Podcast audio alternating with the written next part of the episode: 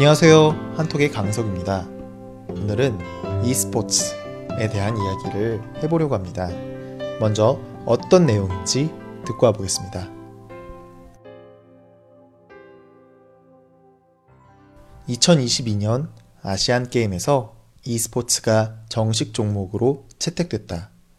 하지만 e스포츠는 사기업이 사익의 목적으로 개발한 게임이다. 그래서 아시안 게임에 입성하는 게임은 엄청난 광고 효과와 함께 수익을 창출할 수 있게 된다. 이뿐 아니라 e스포츠가 기존 스포츠와 많은 차이점이 있어서 논란이 계속되고 있다. 네. e스포츠가 아시안 게임에서 정식 종목으로 채택됐는데 기존 스포츠와 다른 e스포츠가 아시안 게임의 종목으로 채택돼도 되는지에 대한 논란이 계속되고 있다. 라는 그런 내용의 글이었습니다. 네. 요새 사람들이 엄청 많이 하는 게임들은 대부분 e스포츠로 발전하고 있어요. 예를 들면 뭐 예, 전에는 스타크래프트 혹은 워크래프트 그리고 이제 최근에는 롤, 뭐 도타, 뭐 오버워치 등 사람들 간의 경쟁을 하는 온라인 게임들을 바탕으로 이것이 이제 발전을 하면서 사람들이 많이 즐기면서 e스포츠 산업이 엄청나게 발전하고 있어요. 많은 사람들이 즐겨서 하기도 하고 프로 선수들이 하는 경기를 보고 즐거워하는 스포츠화가 된 것이죠. 사실 이런 e스포츠는 사실 다른 스포츠 경기와 비교할 수가 없어요. 음, 축구나 농구 같은 경기를 좋아하는 팬들이라도 평소에 이러한 경기를 하면서 지내는 사람들은 많지 않아요. 하지만 온라인 게임은 평소에도 많이 즐길 수도 있고, 밤이 돼도 즐길 수 있고, 또 잠자기 전에 가볍게 할 수도 있고, 혹은 프로 선수들이 하는 경기를 보면서 감탄할 수도 있어요. 특히 젊은 사람들일수록 이러한 e스포츠에 굉장히 열광적이에요.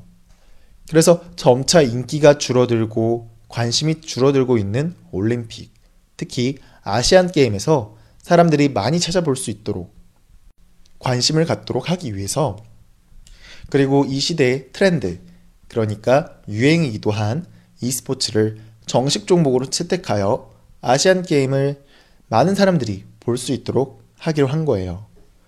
그래서 내년, 그러니까 2018년 인도네시아 아시안 게임에서 일단 테스트 경기를 진행을 해보고 그리고 정식으로 2022년 중국 항저우에서 진행하는 아시안 게임에서 정식으로 경기가 진행될 것이다 라는 거죠. 그런데 이렇게 정식 종목으로 채택되었다 라는 발표가 나왔지만 e스포츠가 아시안 게임의 종목으로 채택되는 게 괜찮을지에 대한 논쟁이 계속 나오고 있어요. 제일 큰 논쟁거리는 일단 e스포츠도 다른 스포츠처럼 몸을 쓰는 운동이냐, 어, 그것을 인정을 해야 되냐라는 거예요. 음, 기존에 있던 운동들은 신체 활동과 관련된 종목들이에요. 음, 내 몸을 단련하고 훈련하고 하는 것과 달리 e스포츠는 물론 그거에 대해서 훈련을 하곤 하지만 어, 좀 다르다는 거죠. 그리고 두 번째로 가장 또 큰 논쟁거리로는 어, e스포츠가 하나의 회사가 돈을 벌 목적으로 돈을 많이 벌 목적으로 만들어진 게임이에요. 그리고 그 게임들 중에서 기존에 인기가 있는 게임들이 e스포츠로 발전하게 된 거라는 거죠.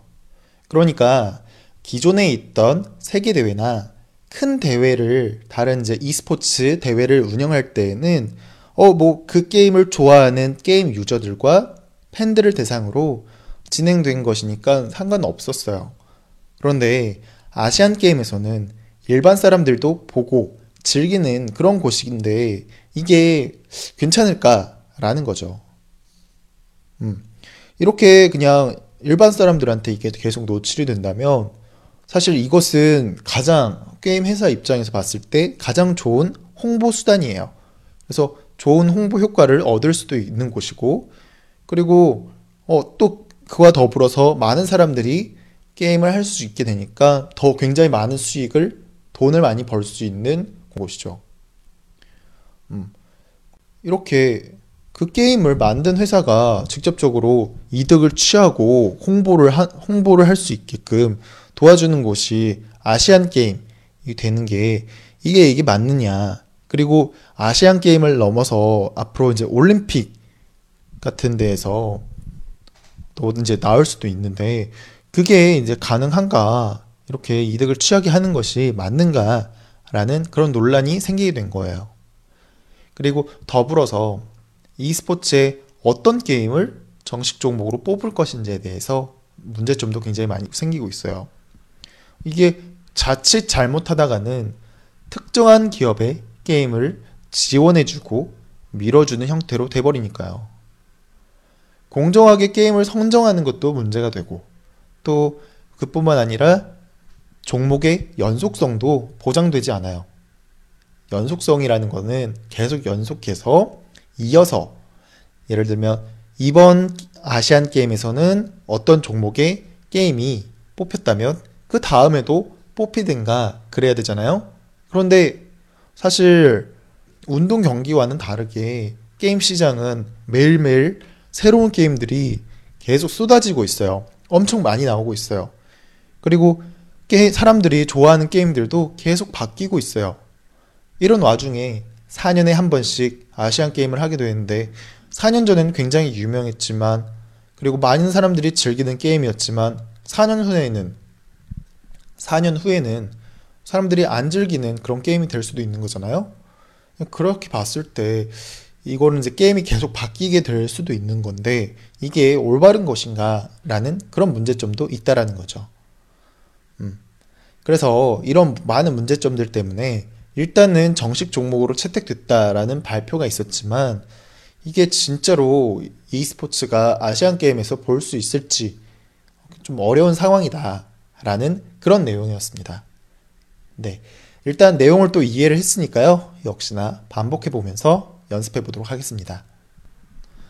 2022년 아시안 게임에서 e스포츠가 정식 종목으로 채택됐다. 하지만 e스포츠는 사기업이 사익의 목적으로 개발한 게임이다. 그래서 아시안 게임에 입성하는 게임은 엄청난 광고 효과와 함께 수익을 창출할 수 있게 된다. 이뿐 아니라 e스포츠가 기존 스포츠와 많은 차이점이 있어서 논란이 계속되고 있다. 2022년 아시안 게임에서 e스포츠가 정식 종목으로 채택됐다. 하지만 e스포츠는 사기업이 사익의 목적으로 개발한 게임이다. 그래서 아시안 게임에 입성하는 게임은 엄청난 광고 효과와 함께 수익을 창출할 수 있게 된다. 이뿐 아니라 e스포츠가 기존 스포츠와 많은 차이점이 있어서 논란이 계속되고 있다. 네. 저는 개인적으로 e스포츠가 굳이 아시안 게임에 그리고 나아가서 올림픽에 정식 종목으로 채택이 될 필요가 있을까라는 생각을 갖고 있어요. 그냥 일반 대중들이 즐기는 이런 공식적인 대회가 아니라 지금 진행하고 있는 어, e스포츠 세계 대회로만 이렇게 진행하는 것이 더 적절하지 않을까라는 생각이 들어요. 왜냐하면 우리의 부모님 세대, 더 나이가 많은 사람들들도 다 같이 온 가족이 모여서 같이 구경하고 같이 즐길 수 있는 올림픽과 아시안 게임인데 어 그것을 그곳에 e스포츠가 들어간다는 거는 이게 적절할까라는 생각이 드는 거예요. 차라리 굳이 기존의 스포츠 경기에 새롭게 이제 추가하는 것이 아니라 제 생각에는 지금 동계 올림픽, 하계 올림픽 이렇게 나눠서 진행을 하잖아요. 그래서 이런 것처럼 e스포츠 올림픽 이라는 것을 따로 만들어서 어, 이렇게 각각각 운영하는 게 좀 더 현명하지 않을까라는 생각이 듭니다. 하지만 최근에 올림픽과 아시안 게임들을 살펴보면 사실 어, 돈을 굉장히 우선적으로 생각하는 것 같아요. 그래서 돈이 안 되는 인기가 없는 스포츠 종목들을 하나 둘씩 빼고 있고 돈을 많이 벌 수 있는 e스포츠를 정식 종목에 추가시키는 것 같아서 조금 올림픽 정신과는 맞지 않는 방향으로 나아가는 것 같아서 안타깝다는 생각이 드네요. 네. 오늘은 e스포츠에 관련된 이야기를 해봤습니다. 저는 또 내일 찾아뵙도록 할게요. 감사합니다.